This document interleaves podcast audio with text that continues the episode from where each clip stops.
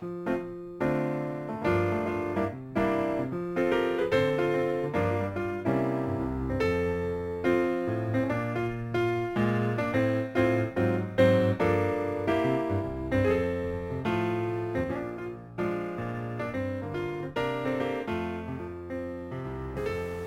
行了，那就开始。大家好，欢迎收听不远不近的第一期节目，我是主播苏苏，我是主播李阳。我们两个是通过得意忘形认识的彼此。对，我们在得意忘形的主播张潇雨老师的一条微博下面，嗯，好像是征友吧，就是征集大家互相评论自己在哪儿，然后认识认识，然后我就我是我留的言，是你留的言。好像是你留的言，然后我我留了你，我留了我在哪儿，然后你回复你是哦，真的吗？嗯，我留了言啊。OK，呀反正就是我们通过这样的一个契机，然后就在微博上互相私信，就发现，呃，就就约了约了时间一起见面这样子。所以你怎么接触到得意忘形这个博客？嗯，因为这还蛮重要的，对我们来说是非常重要的一一档博客。我我其实我最喜欢的博客就是得意忘形，没有之一。对我我不能说我最喜欢，不 对不起张小雨老师，但是是对我那个人生阶段影响非常非常大的一个博客，没有之一，影响非常大的。哦，嗯我大概是在二零二零年左右，也就是二零二年初吗？二零二零年下半年，因为我当时就是是我人生比较难过的两年。首先是我我父母离婚，然后中间我生了个娃，然后我娃不到一岁的时候我自己离婚，然后在我离婚那个阶段过程中，我就很想知道为什么，很想很想很想知道为什么。那怎么会通过得意忘形的知道为什么有只猫在呼噜呼噜？然后我是没有办法看任何任何电视节目的，但是电视节目啊，电视节任何电视，任何电电视剧不管是我以前对以前喜欢看的各种美剧啊、嗯综艺啊，是搞笑的，是什么 drama 的，什么 family 的，我都看不了。只要看超过十分钟，只要坐在那儿看超过十分钟，我就会开始哭。我当时非常喜欢看呃脱口秀大会，我是当时是在播第三届，然后那个是我勉强可以看的，然后后来哦就是播完了以后。我就没东西可以看，我也看不了，我就发现了车间访谈那个播客在喜马拉雅上。所以是呃那时候还没有小宇宙，是不是？对，我觉得好像没有我不确定小宇宙什么时候开始。然后呢？然后在车间访谈，因为我很喜欢他们几个那几个脱口秀演员，那个当时车间访谈是什么节目？车间访谈就是效果的几个演员在线下哦录的那种，就是像圆桌三四个人。但是它是个播客，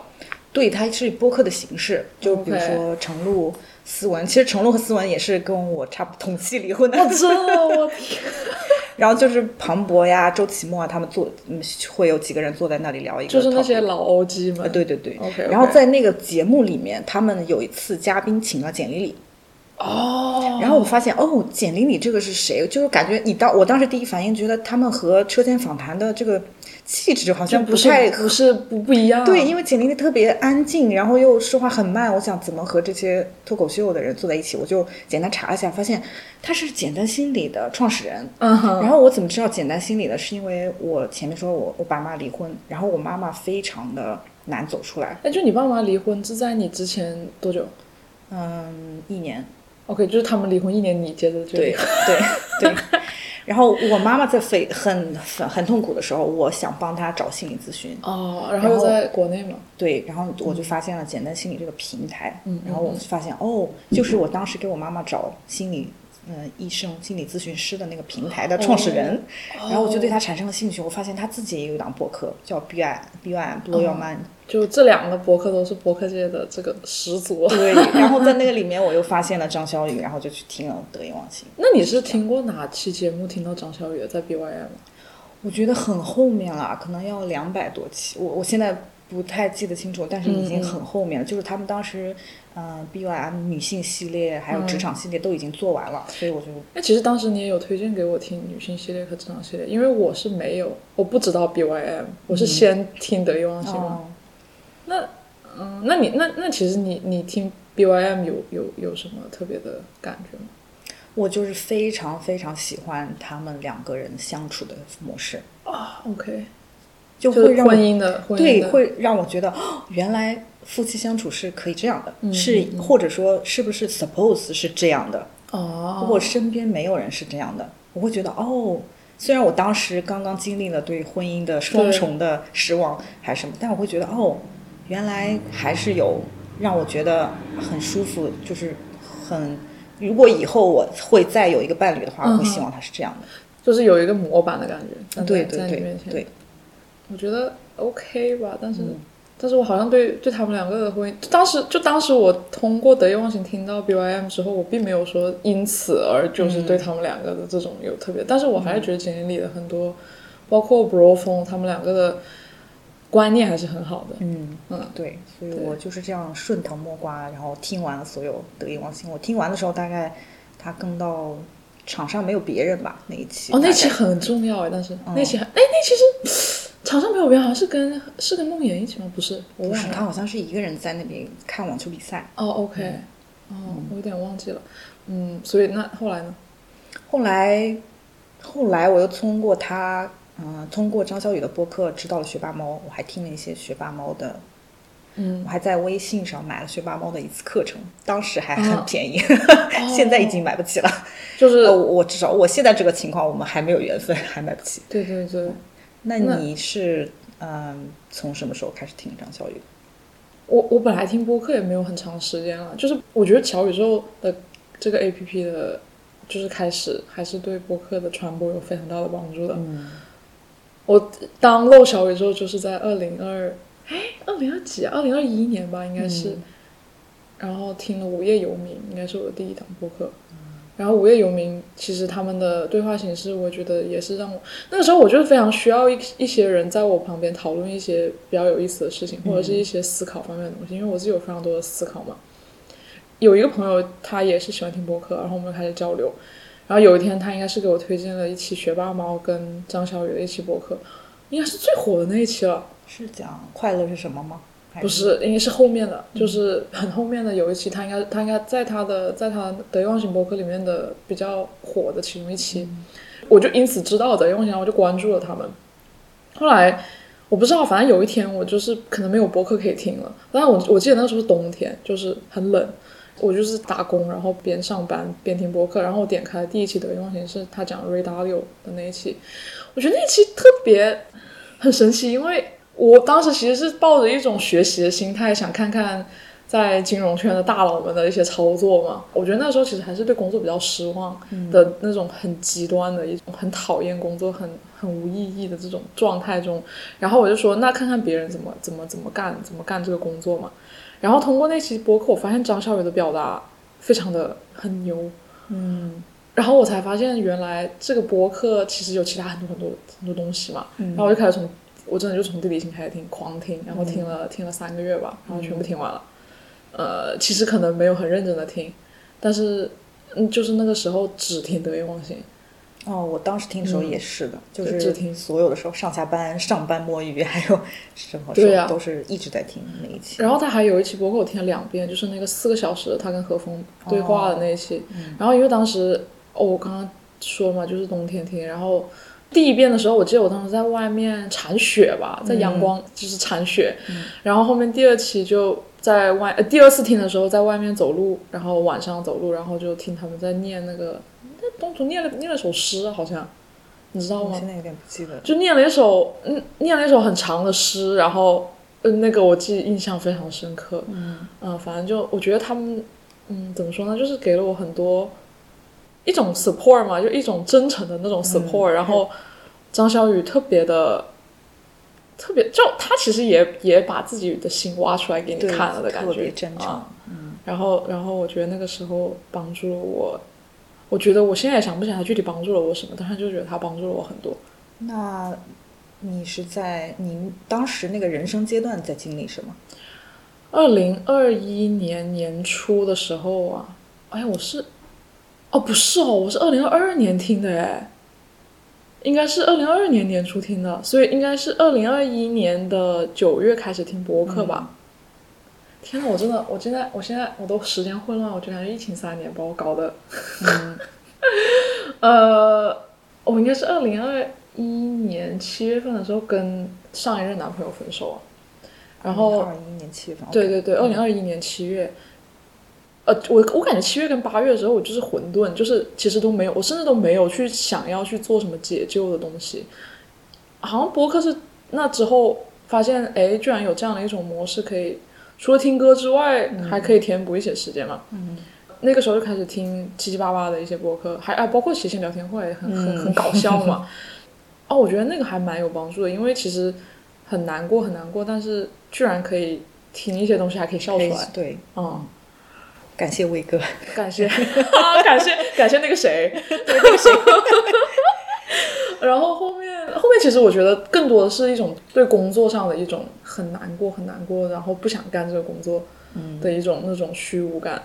是那个时候遇见德云龙信。所以是你在经历感情上的一个结束，对还有对工作上的一些困惑的时候，我感觉感情的感情的结束让我思考了很多很多东西，就是说，其实可能我对工作本身其实是有一些困惑的，但是呢，我没有说把重心放在思考这件事情上。我以为，就是我觉得很大很多数是因为觉得感情可以弥补一些其他方面的缺失，是那个时候把感情放得非常的重要。然后当感情没有得到想要的这种结果结果嘛，嗯，然后我就会，就我觉得人是会在这种，就你要 try to make sense of your own life，对。就重新，嗯。上一个不不行了，OK，那我要怎么样去找一个新的东西？所以我就发现是因为我们对自己本身没有太多的，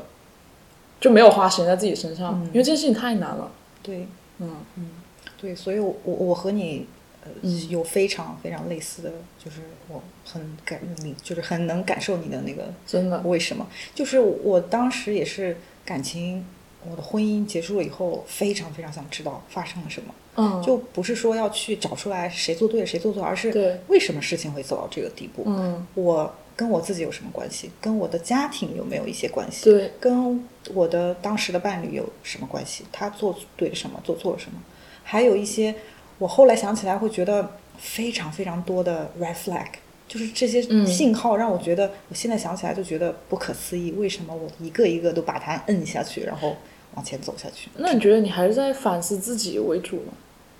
我觉得肯定是的，就是说，你还是觉得这件事情是你做错，就是你在想是你哪里做错了。我觉得反思只是一部分，我还想嗯知道。我觉得反思占大多数，嗯但不全是在。可能一开始是的，我还是在想我到底做错了什么，做对了什么，嗯然后导致今天这个结果。但还有一部分就是很好奇，为什么为什么事情会到了就是这个结果？哎，那你想讲一下为什么吗？就是你发现的。我发现我现在事情过去三年，我觉得我大概有一个想法是为什么，就是我会觉得我遇见当时这个伴侣是啊，我差不多在二十二十一岁的时候，对，那时候是我来到加拿大的时间，嗯。就是我刚来到这儿的时候，谁不认识啊？认识他，所以在班上认识的，相当于对学校。的同学，嗯。所以我后来会觉得，我在我的人生前二十年，就是没有出国的时候，对。我会觉得我这个人好像好像一直在，比如说，我觉得打一个比方，就是我在学开车，开人生这辆车的话，嗯我的父母一直在帮我扶着方向盘。哦帮我扶着，帮我扶着。然后我出国了以后，他们不能帮我扶了，我立马就换了一个人帮我扶。因为我来到这儿，哦可能两嗯三个月之后就认识了这个当时的男朋友，然后就哦生活在一起，后来一直走到结婚这样。对对，我就立马就换了一个人帮我扶。可是呢，这个人他是在 paper 上或者在外表上看是非常非常合格的，OK，可是你没有真的让他上路去看他到底他真正的实力是怎么样，能力是怎么样的。嗯我没有看那些内在的东西，就是看一些纸上非常合格、合格、合格。OK，我就很信任的让他帮我扶了这个方向盘。对我就觉得我就是突然之间从父母换成了这个人。嗯，然后我的父母其实我不是呃说 blame 这个意思，但是我会想说父母也没有有一个交接的过程，因为我们离得很远。父母在中国，他在我们在加拿大，嗯嗯嗯，然后也没有一个交接的过程，就他父母也放心的就把方向盘交给了这个人，就是你觉得父母没有帮你把个关，看看这个人怎么样，还嗯是也没有机会哦因为我们对对对确实确实对吧？所以我们等到我们已经相处了四五年之后，说要结婚的时候，父母嗯也就是说、OK，我们觉得他也是还是看纸面上的一些东西对对对都不错。对，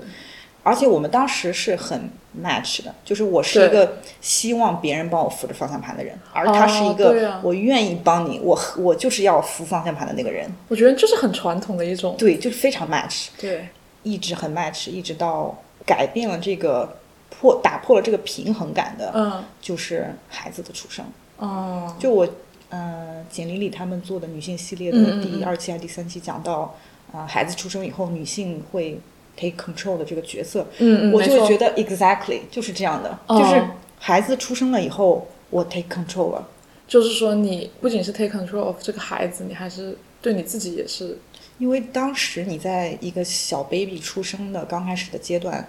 嗯，他就是你生活的全部。那个小 baby 就是对于这个家庭来说，还是对说对于一个母亲来说我觉得都是。，OK，对一个家庭来说，你的重心就是都是在这个小朋友、小 baby 的身上的。对对对，所以，因为所有的事情都和 baby 相关，所以所有的事情我都非常的上心，我都非常的做了很多的功课，嗯，然后吃喝拉撒都是我说了算，或者是以以前我们非常的和谐，他说什么我 OK OK，我我也是 OK 的，他也是 OK 的，但突然之间就变成了我说你不可以这样，对对就是你关门要小点声，是的，是的，你对孩子要这样轻易这样抱，不要那样抱，对，然后我又是因为我们休产假休很久，我们我在家二十四小时和孩子待在一起，对啊，但他白天去上班，然后下午回来，我又要告诉他你这个不行那个不行，所以就出现了。矛盾，对，然后他就有一种地位被挑战了的感觉，所以他当时一直重复的一句话就是。嗯。我觉得你不爱我了，我觉得你不爱我了，我觉得你不爱他，一直在重复这种。那你觉得，那他说这句话是因为你更爱孩子了吗？还是什么意思？短期内，我觉得你不能说更爱，哦那啊我觉得是短期内出现了一个嗯失衡。就是他，其实他不是他，我觉得他想说的不是他你不爱他，是说他在你这里得不到他原来有得到的那种 attention 的感觉啊，因为你的 attention 分给了孩子嘛。对对而且包括其实前面哦，前面你讲到一个，我觉得感觉就是从你从一个没有睡醒的状态对开始 like awakening 吧，或者是半梦半醒吧，因为毕竟你就是孩子的出生是一个客观的事实，你必须要去做这样的一些具体的操作，然后怎么样去 take control，、但是你可能在这样的过程中，是不是也也发现了你能做的事情其实很多，对，然后其实那个本来帮你把关或者是本来帮你握方向盘的人，其实根本做不到这些东西。可能当时没有想这么多，就是凭着一些本能，就说我以前嗯就是半睡半醒的、o k 别人跟我说什么我就大概照着走，但是突然之间我变成了要一个把握别人方向盘的人，你就被迫醒了以后，你发现、嗯旁边的那个人他可能不太适应了。那他不太适应，具体之后呢？他没有办法做出一些调整，或者是？所以我觉得问题就是我们都没有意识到这个问题，在当下，当下都只是 focus 在表面上，我没有得到 attention。然后我在家里，他他其实有很多的呃表现方式，比如说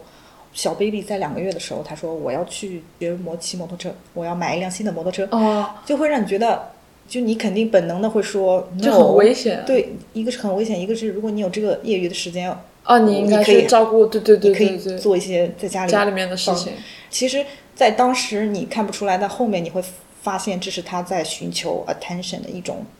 确实是啊，因为其实包括骑摩托、滑雪啊这种，就是属于在极限极限运动中寻找到的某种快感对，啊。就是他希望通过这种方式来证明说，我我说了不，他说你看，我就说你不爱我了。这可是，我觉得回想起来，你会觉得这两个事情根本就不搭嘎。对，所以他就寻找别的出口嘛。当时那后来他肯他就是出轨嘛，出轨我身边的啊，其实。其实就是说，这个是婚姻最终破裂的一个原因，还是因为根本原因是我们的关系失去平衡了。嗯就是本来是一个像很 match，即使我可能属于弱势，但是我是乐意处于一个被对对对被被照顾被或者是对被被对我是 take over 对我们是很很平衡的。但是突然这个关系失去平衡了，其实，在我们呃结婚之前，我们在一起四五年、五六年的时间里面，嗯有非常非常多的这种信号，信号，但是你并没有但是我都没有 act on it。嗯甚至在我们在一起的可能第一周时间里，哦，真的吗？对你现在回想起来的吗？我我不是现在回想起来，是一这件事情一直很困扰我，就是为什么我当时会把这些事情都就咽下去，也不是咽下去，就是那那你觉得这个？OK，你你你想 elaborate 讲一下那个第一周的？我第一周就是他的前女友，嗯他在国内的女朋友，会给给我发了非常长的一封邮件，哦然后就说他在国内的一些很行为，对，就是在国内他和当时的女朋友在一起的时候就有出轨的行为，哦，真然后的啊，还有一些不太好的后果。嗯嗯嗯嗯，然后，当然我当时就提对他本人提出了质疑，他也就解释啊，那我当时很年轻做错了，然后然后但我觉得其实这个怎么说呢？就是说你要从另外一个角度来看的话，你也是可以理解吧。就是说，嗯，我觉得是分两个两个点，一方面是在那个时候的你可以接受这样的事情，嗯，另外一个是就是说他这样的解释其实并不太能。我觉得并不太能说明他就一定会一直是这样子，对，所以其实说我觉得也不能太 harsh，我我我我听来是这样，嗯，对我可能当时一直也是这么 defend 的我自己还有他的，就是嗯觉得、哦，那他过去做错了，不代表他不值得第二次机会。是，但是在我们嗯相处的过程中，我有发现过其他的信号，然后哦还有一些我没有发现的。那没有发现的就是后面离婚以后，别的朋友、身边的朋友告诉我的。嗯但是我我发现的也至少平均每年有一个吧。哇天哪，这真的是还蛮多的。但是就是每一每每年有一个信号平均，OK，不是每年有一个是出轨，但你信号，我现在回想起来，挺大的。对，而且有一个是在我现在的我肯定不能嗯接受的事情，但当时我还是接受了，是因为我们马上就要结结婚了。嗯，哎，所以其实说我我之前就会想，就是哦，你可能其实你心里面给你的一个最最真实的一个那个 reflection，就是那个信号，你要去听你心里面的那个感受。嗯，那如果你忽略它的话，其实你只是在遮掩和逃避一些东西。Normally，如果都快结婚了，我不应该这样。但是其实就是真的可能就是这样子的时候、发生这些事情，才更值得你去，就是去遵从你当下你最真实的那个反应啊。嗯，对我，嗯，我很羡慕你的点，就是你现在有这样的清醒。但是呢，我又觉得又很矛盾。就比如说我现在这个状态，我见到很多年没见的朋友，嗯他们嗯就是当时我们谈恋爱的时候，他们都是共同的朋友，他们会问我：“你后悔吗？”嗯或者说，对，我也想问这个问题，我的回答都是一样的，我不后悔，不后悔啊？是因为当时的我只能做出那样的决定。对，因为因为你只能，我我其实也想说，就是其实没有什么后悔药可以吃，因为你回到当下的那个情景，你只能做的事情是基于你当下的认知和你当下的一种状态嘛。你拿现在的一种重新的认知去重新衡量当下你做的这个决定的话，我觉得也是不太公平。对对，我、嗯我当时会觉得，我现在回想回回去，还是会觉得，我当下如果就是面临 OK，我们下个月就要结婚了，对但是我现在要跟他提出分手，这个所需要的勇气是很大要抵消掉我会面临非常非常多其他的挑战的，比如说。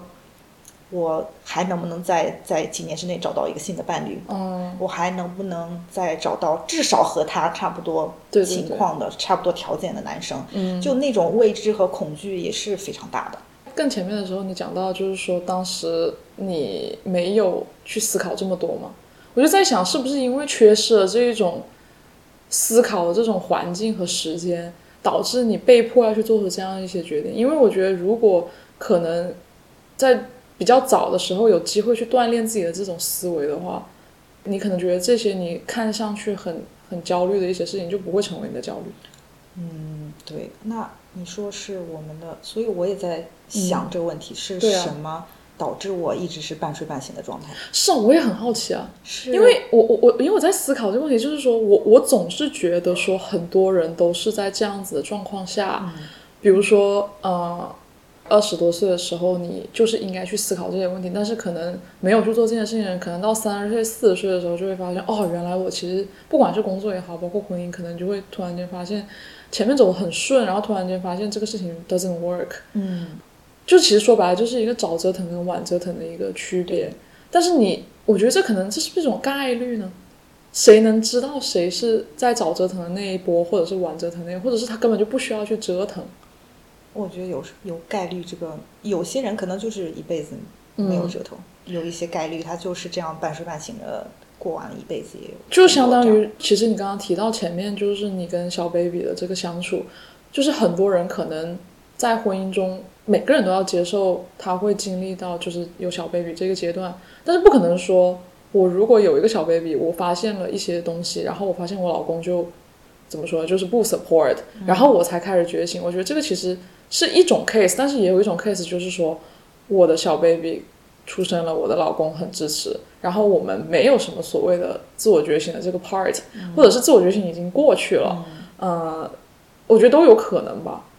比如说我们在听我我在听那个 Bro 风和简历里的时候，我就会发现，那嗯。他们有 baby 的时候，他们两个其实都已经有过就是这种，的阶段，对对对，我就会发现，我对于自己就是自我觉醒这一部分，很大部分都来自于简历里。我发现他哦对自己有很多很多的自我观察，他会因为可能也是他职业的一个需要，他会观察很多他自己的感受，他自己的情绪，他会表达对于什么什么事情我非常的愤怒，嗯，对于什么什么事情我觉得非常的，我听到很多他说愤愤怒这个这个词，嗯，我很我很少很少，我感觉我以前是很少去会勇敢的说出来我对什么事情很愤怒的。其实这是一种能力，因为我其实本来已经觉得我是一个蛮会知道自己在想什么，也会去努力的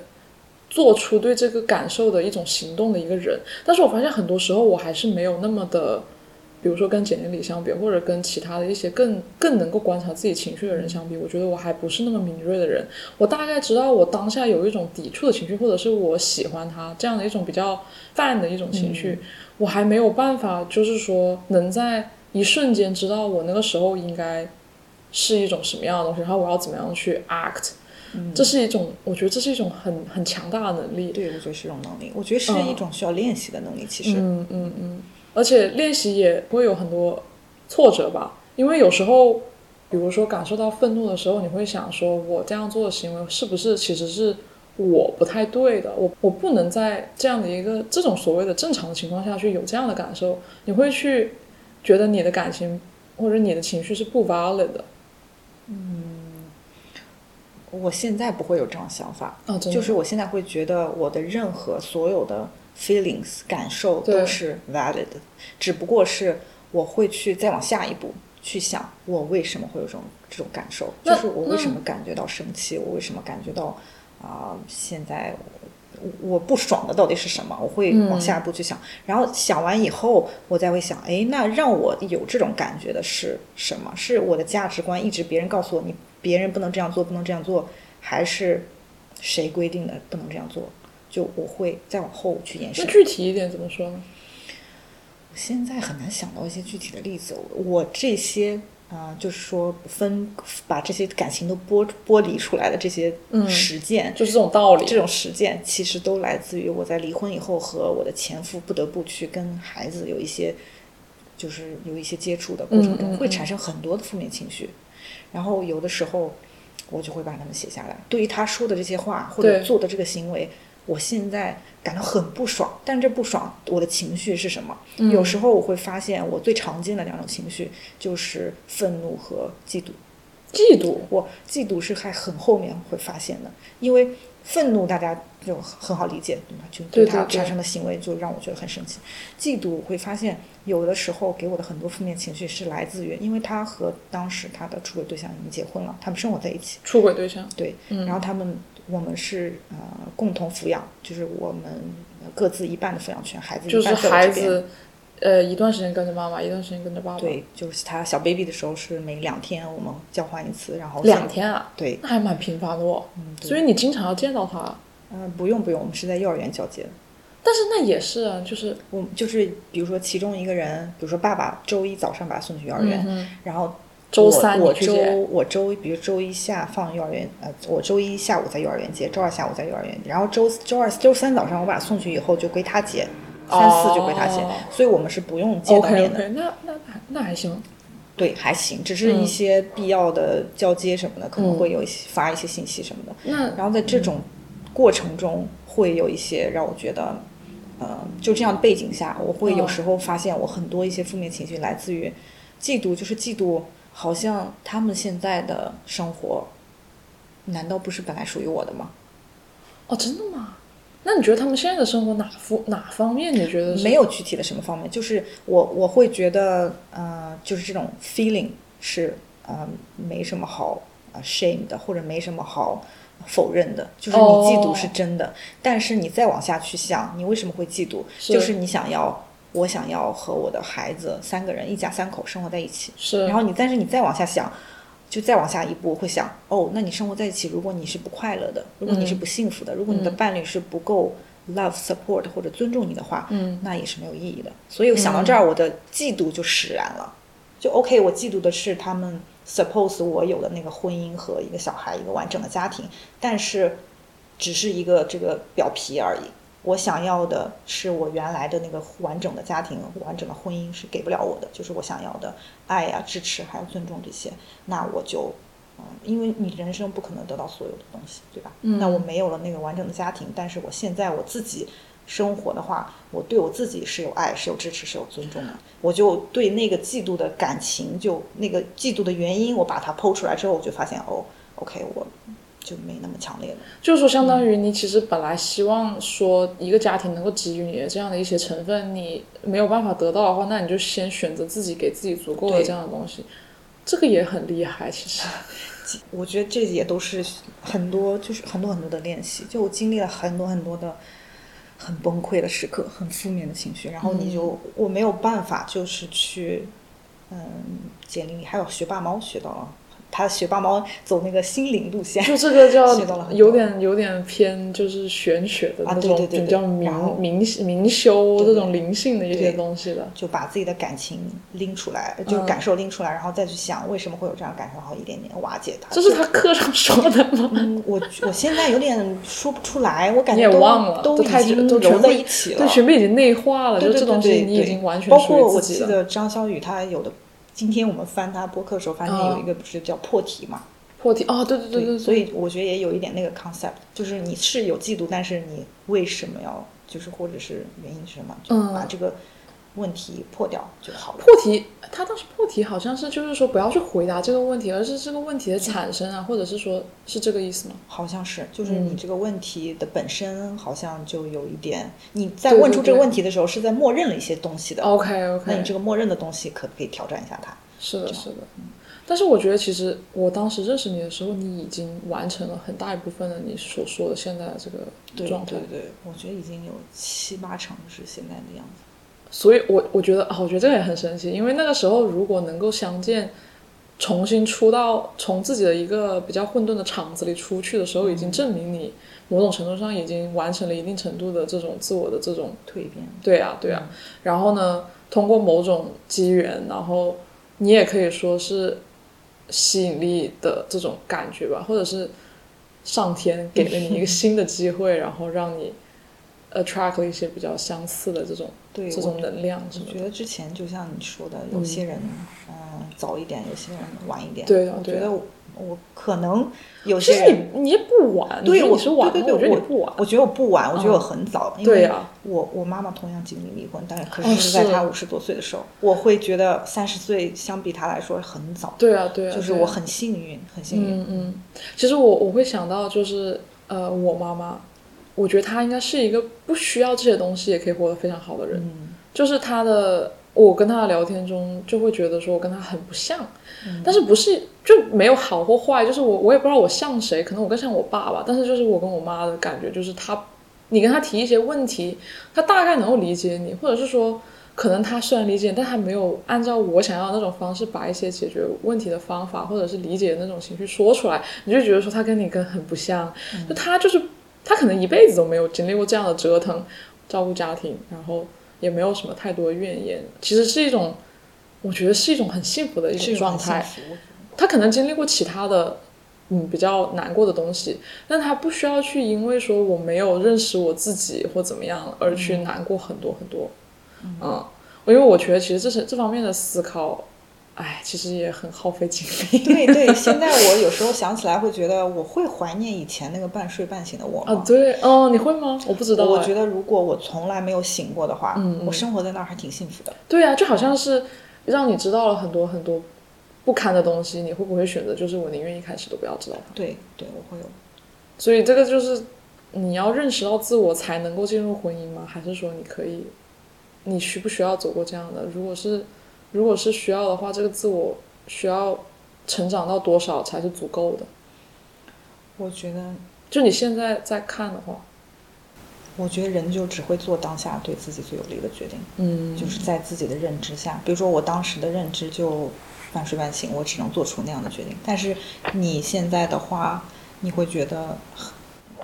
嗯，很有挑战吗？让你进入婚姻的话，你说我啊，对啊，嗯，因为你你因为你已经属于比较清醒的状态，就我觉得哦，你还有就是对你自己想要的婚姻、想要的伴侣是有一个嗯，是有一些要求的，对吗？呃，对，我觉得是对吧？就会让你，我现在真的觉得我没有在思考这个问题。嗯，那证明你没有焦虑了，就是没有焦虑说哦，我我我到了该结婚的年龄，我什么时候可以找到一个？我觉得还是因为有一个其有一个前提在这里，就是说我感觉我没有解决我其他生生命中更重要的问题。然后这也让我想到了另外一个问题，就是说，难道这些问题不可以同时解决吗？就是说，你不可以齐头，相当于齐头并，就是同时的去发展其他的所有的东西。怎么说呢？我目前感觉是因为这是一个 tunnel vision，就是说我我目前只看到一个很很巨大的问题，我需要马上解决那个问题。我我感觉谈恋爱啊，包括你说婚姻啊，我都不我都不谈婚姻，我都还没有想到婚姻这一部分，我就想谈恋爱吧。我觉得谈恋爱其实蛮花时间的。我感觉我自己就是一个很很容易会去感到有责任感的一个人吧。嗯可能对方没有要求你要做任何事情去 fulfill 这一些责任的东西，但是你自己就会觉得，如果我这样做就不够，如果不够的话，我就会想要去做更多。但是做这个更多的同时，实际上你是在呃 sacrifice 你自己的一些其他的 growth，、去满足那一些那些责任呢、我都不知道怎么样去定义这些责任，可能就是说今天要多讲三十分钟的电话，或者是说我要考虑我未来做的某一个决定是要是要跟我跟对方的一些呃能不能够共同的去做这件事情，它是去非常的呃就是涉及到我做决定的一个一个方式的。他但是人家也没有问你，就可能人家也不会去问你说啊你这个怎么能这样啊怎么样的。我就是觉得说我自己自然而然就会去想到我要这样去做这个事情，然后我就感觉。就我觉得蛮搞笑，就我觉得好像谈恋爱会影响我的个人发展，就是就就这个这个事情反而阻碍了我去做更多的这样的事这样的决定，去为我自己只为我自己的考虑嘛。嗯所以呢，现在我现在很难去考虑婚姻的东西。我跟同龄人男性吧，呃，就是国外的人也好，包括国内的这种思想、中西的思想吧，我觉得都会有。那补充一下我们的年龄背景，我们俩差七岁，然后你在你是三十多，我是二十多。对。呃，然后我我想说，就是我这个年龄段的男生啊，我我我其实也没有说跟很多人很多人谈过，但是我感觉上我细聊过那么几个里面，我觉得大家都是对以后要结婚生小孩这件事情没有任何的存疑，就是以男性的角度来看，他会说就是我没有办法想象一个世界里面我我是没有小孩的，会有这样子的一些言论。其实这是一个很好的表现啦，因为我觉得男生对自己的以后的家庭有这样的一个，就首先他要有一个，他对家庭是有一个对有愿景，然后他也会为此去做一些努力嘛，比如说赚更多的钱呀，抚养小孩，包括怎么样去把家庭照顾得更好。所以其实我觉得这是一个很好的表现，但是同时我就会他说出这句话的时候，我就我就会非常的觉得很奇怪，就是为什么你会觉得你一定会有小孩？首先，破题这个，呃，可能是，可能是吧。然后，然后我觉得特别搞笑的是，就是我当时跟一个不知道他是哪里人，反正是一个是个黑哥哥，然后我当时就跟他聊这个事情的时候，他就说，他说你问这个问题是是是指我我会没有生育的能力吗？还是是怎么样？然后我就觉得。就他就说，他说难道是我的精子不有不够不好使吗？我就说，我觉得我们两个不是在讨论一个问题，就是可能作为一个我我是那个生小孩的人，所以我有权利去选择我要不要生这个小孩。嗯，但是可能作为这个男生的角度，就是说他想要小孩，他找一个能够给他生小孩的女生就好了。所以这个区别就在于他们会，他们就直接完全就是 skip，就是跳过生小孩这件事情是与否的这个、这个这个方面，他就直接就是说，我觉得我一定会有小孩，然后我要怎么怎么怎么去做。但是我就会直接说，Wait a minute，为什么我一定要有小孩这件事情嘛？所以我会有我会对这些东西有非常多的思考吧。我不知道小孩对我的意义是什么，然后我也我没有思考过婚姻生活是怎么样的，我甚至没有，我觉得好像有一些人会想婚礼啊怎么样，我完全对婚礼我也没有一个画像愿景对啊，就是这种这种，比如说这儿应该摆个什么花儿，那、那就我完全没有，因为我之前看《老友记》，好像就是我不知道你看不看，突然就是那个谁 Rachel 嘛，还是、哦好像是 Monica，她有一个本子，就是从小时候就会讲。哦，我有印象，对吧？他就是说他自己在婚礼上要用怎么样怎么样，他有一天要结婚，忘记了那那一集好像是他最后没结成婚还是怎么样，反正就是说，我觉得这个事情是有一些女生可能会有一些这样的幻想，或者是对自己有这样的一些规划，但是我就是好像是完全停留在婚姻或婚礼之前，嗯我可能过去会对一个理想伴侣有一些，比如说我希望他是怎么怎么样，但是我现在连这些东西我都没有了。嗯嗯，我就是觉得可能，哦，对，前面你，因为我想前面你在讲一个事情的时候，我就很想说，就是你你你你说他在纸上，它是一个很好的一个范本，嗯就是我觉得这个范本是。可能是这些纸上的所有的条件都是他有的东西，就是说他有一个，比如说好的家庭、好的工作、好的学校背景，然后呢，他是这样这样的一个人，但是可能他的这些东西并不能对我起到任何的作用，就是说我我没有办法作为一个女朋友来讲的话，我没有办法从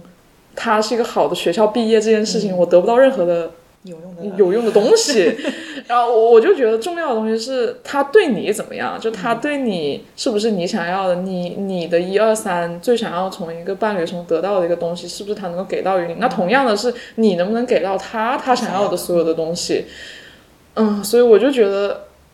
太复杂了，就太多需要。光想的话是太累了，所以我现在就选择不想。但是可能不代表我没有焦虑，我只是选择先不考虑这个事情。你对你来说，你觉得有没有一种可能性，你会遇到一个人，你觉得就是可以不考虑纸上的条件，可以不考虑很多，你就我就很我爱很爱就我我觉得还是有一定的可能性会出现这样子的一种情况吧。你可能计划半天，最后你跟一个完全不搭嘎的一个人在一起，然后怎么样的？而且我我现在看问题会觉得说，比如说二十岁。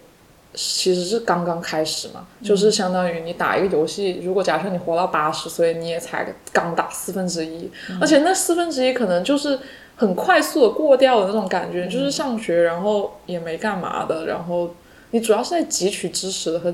就或者是重新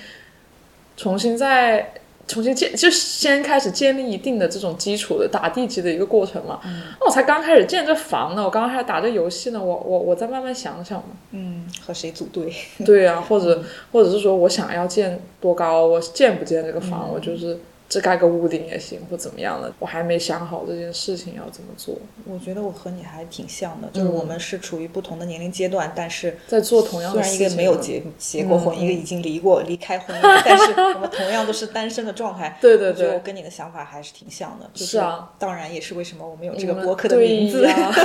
哦，对啊，你你要讲一下为什么有这个博客的名字？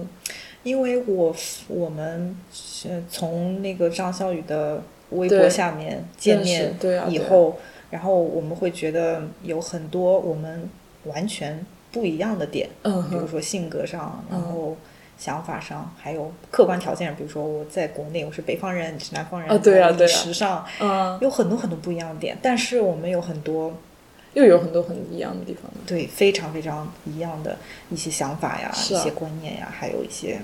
就我们可以聊天聊到 聊超聊到天荒地老，对呀、也是为什么我们想做一个播客，就觉得其实我们没有那么那么熟，对对对，因为我们才认识了一年我多，们对啊，从我那那你看，我是二零二二年三，比如二三月开始听，我们可能我们可能哎夏天认识的，反正我也不记得了，反正就是反正没过多久，就那么几个月之后吧。对，然后嗯我们就没见过几次面，但是就相见恨晚，每次见面都聊了久好久，聊一整天。所以我觉得，我们觉得做这个播客呢，也可以让我们互相就更了解，然后也帮助我们自己更了解自己。嗯还有，我觉得播客对我一个很大的意义，就是我在听到别人说他们自己的一件嗯、经历一些事情的时候，他我会觉得哦，原来这个感受或者这个经历是很正常的，是啊是啊。所，以我我们会我会觉得，如果我可以把我的一一些经历一些讲出来会支持到陪伴到一些其他的，不管在哪里的朋友，我觉得都是很有意思的。而且其实我在听播客的时候，我也学习到了很多东西嘛，就好像，嗯。不能说是那种干货型的知识啊，就是说别人会告诉你，比如说简历里他会跟你说他的这些感受，他觉得是非常的正确的，嗯。就好像我就会经常觉得我的有一些感受是不正确的，可能我会去，嗯，把它压下去吗？嗯。有时候我会这么做，但是我总体来讲还是一个比较直来直往的人。但是呢，我有时候还是会觉得，就是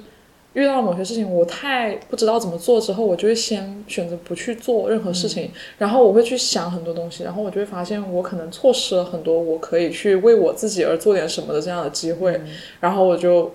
就会导致可能更惨的结果嘛。通过这样的听不同的人讲一些故事，你也会能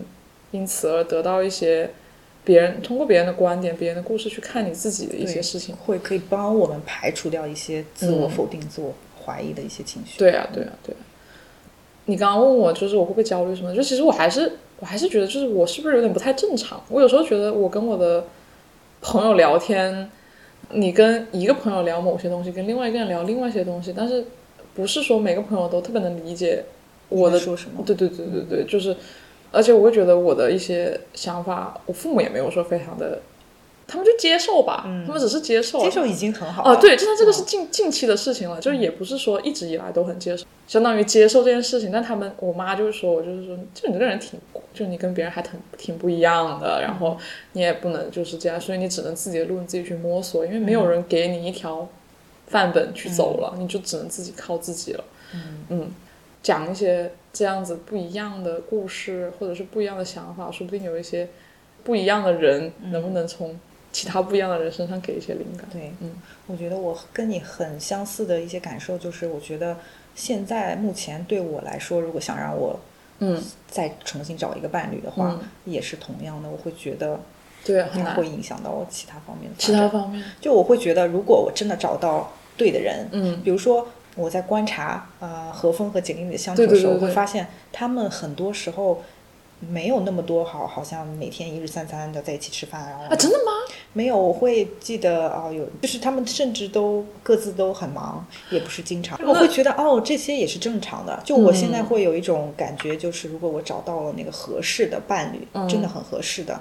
互相都是很合适的话，嗯，他应该是会对我们两个人都会起到一个促进，或者是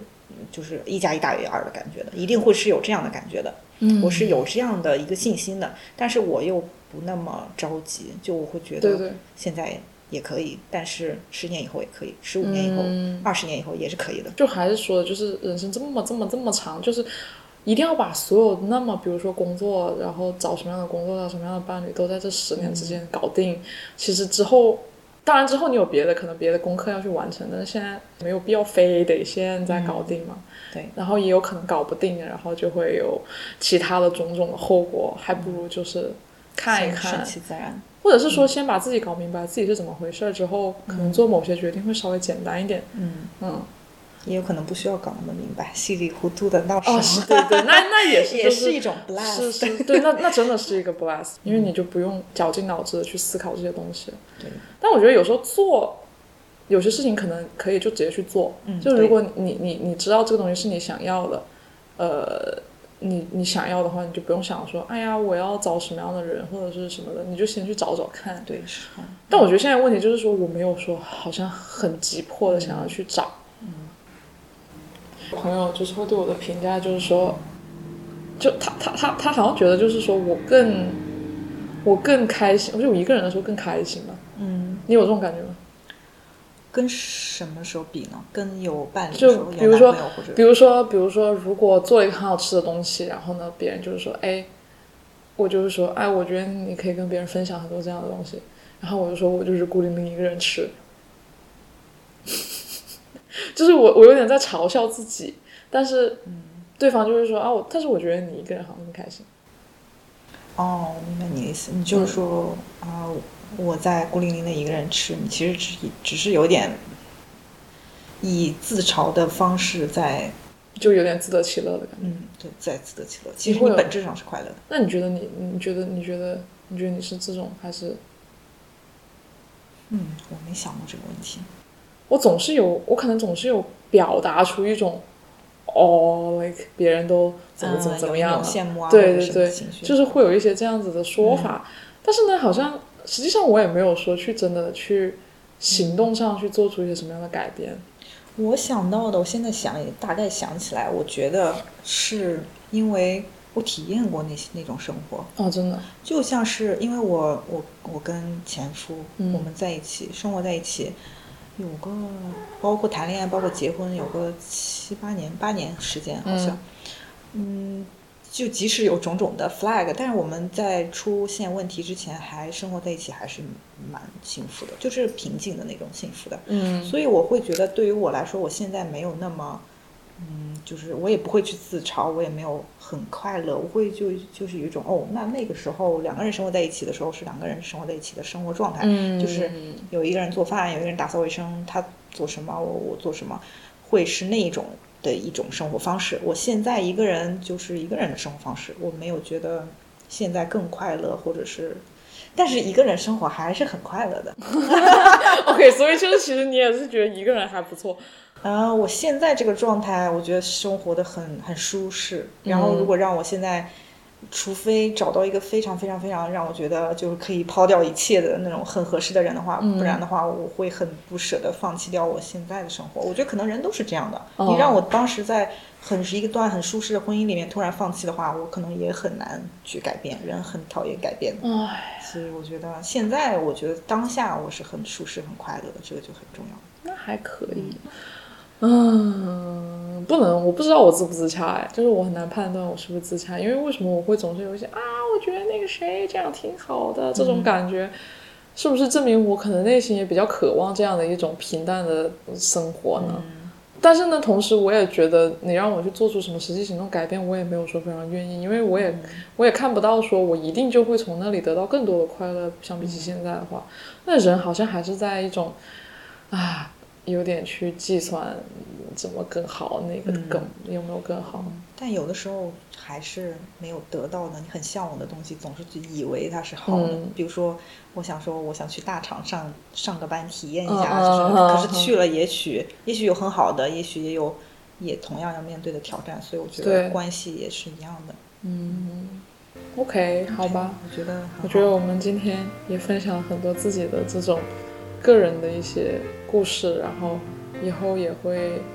就像前面说，就我们有很多很不一样，又有很多一样的地方，我们会通过一些不一样的这种话题，看看能不能了解了解对方更多，嗯，同时也可以展现一些不一样，但是又非常相似的，又远又近的，不远不近的这种 对这种差对方距吧。还有自己。行吧，行吧，那我们就下期再见拜拜。